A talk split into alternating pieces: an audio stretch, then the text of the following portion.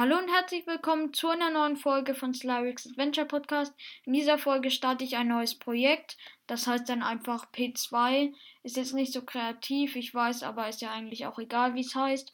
Also ich werde jetzt manchmal so Tagebucheinträge von Monstern in Zelda BOTW vorlesen. Also das ist halt aus der Sicht von dem Monster. Also ich mache immer Tagebucheinträge von einer bestimmten Art der Gegnergruppe. Also von den Bockblins mache ich halt heute in der Folge jetzt den Tagebucheintrag von dem blauen Bockblin und ich werde dann keinen Eintrag mehr machen von dem silbernen, von dem roten, von dem schwarzen und so, sondern sind die Bockblins beendet, der Tagebucheintrag und dann kommt eine neue Gegnergruppe dran. Also halt immer ein Exemplar von der jeweiligen Gegnergruppe. Nur halt so Schleime mache ich nicht, also ein Tagebucheintrag von einem Schleim, weil das ist ein bisschen langweilig. Flederbeißer mache ich schon, weil da gibt es manchmal auch ganz lustige Situationen. Moldora gibt es ja nur eine Gegnerart, also mache ich halt einen Tagebucheintrag von einem Moldora.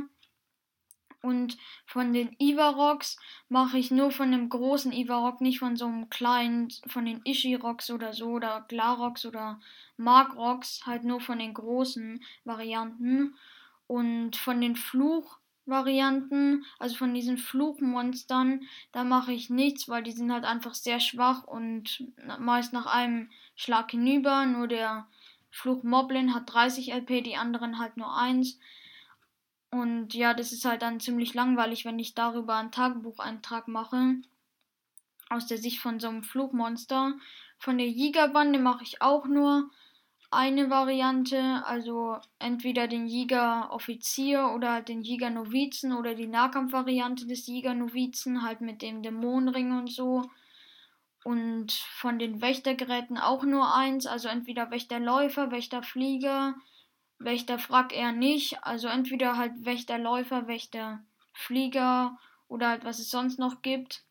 Außer Propeller halt oder so, die am Todesberg da sind oder so. Halt jetzt entweder Wächterläufer, Wächterflieger oder Wächtergeschütz. Aber dann würde ich sagen, wir fangen mal an mit dem Tagebucheintrag eines blauen Bockblends. Und ja, ich lese ihn euch einfach mal vor. Es war ein wunderschöner Tag in Hyrule.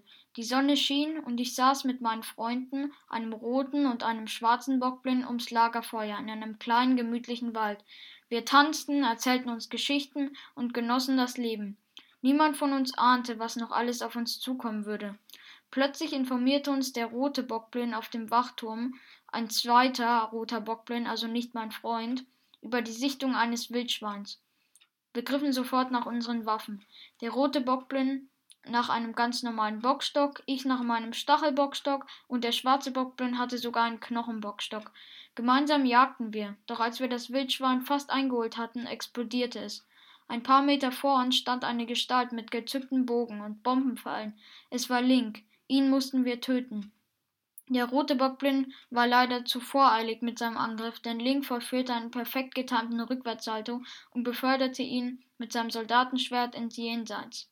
Ein weiterer Schuss mit seinem Ritterbogen und der Bockblind auf dem Turm war auch hinüber. Nun griff der Stärkste unter uns an und konnte Link drei Herzen abziehen. Insgesamt hatte dieser zehn davon. Ich wollte meinem Freund helfen, doch die Gestalt schleuderte mich mit einer verbesserten Bombe gegen einen Baum.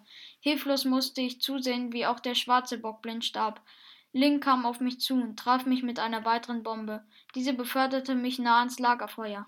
Ich begann zu brennen. Jetzt hatte ich nur noch 17 Lebenspunkte. Mit einem letzten verzweifelten Angriff schaffte ich es, Link in eine Schlucht zu stoßen. Zwar zückte er sogleich sein Parasegel, aber die Gefahr war fürs Erste gebannt. Schnell schlang ich das Grillwild hinunter, das das Wildschwein hinterlassen hatte. Etwas später spürte ich wieder meine volle Stärke und wartete sehnsüchtig auf den nächsten Blutmond. Ende.